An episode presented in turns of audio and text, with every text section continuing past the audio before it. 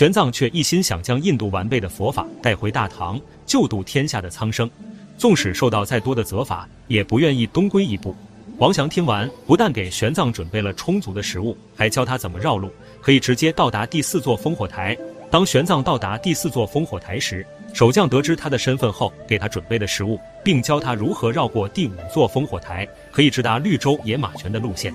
玄奘按照地图所示走了一百多里，却没有找到野马泉。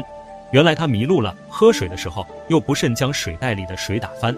他只好返回烽火台，问清具体的路线，顺便补充足够的饮水。当他走了十多里路后，忽然想到自己的发愿，宁愿西行而死，也不能东归一步。于是就继续西行，决定在毫无饮水的情况下，强行通过这个号称八百里流沙的沙漠。这里只有漫漫黄沙，没有水草。就这样一直走了五天四夜，最后人仰马翻，摔倒在地，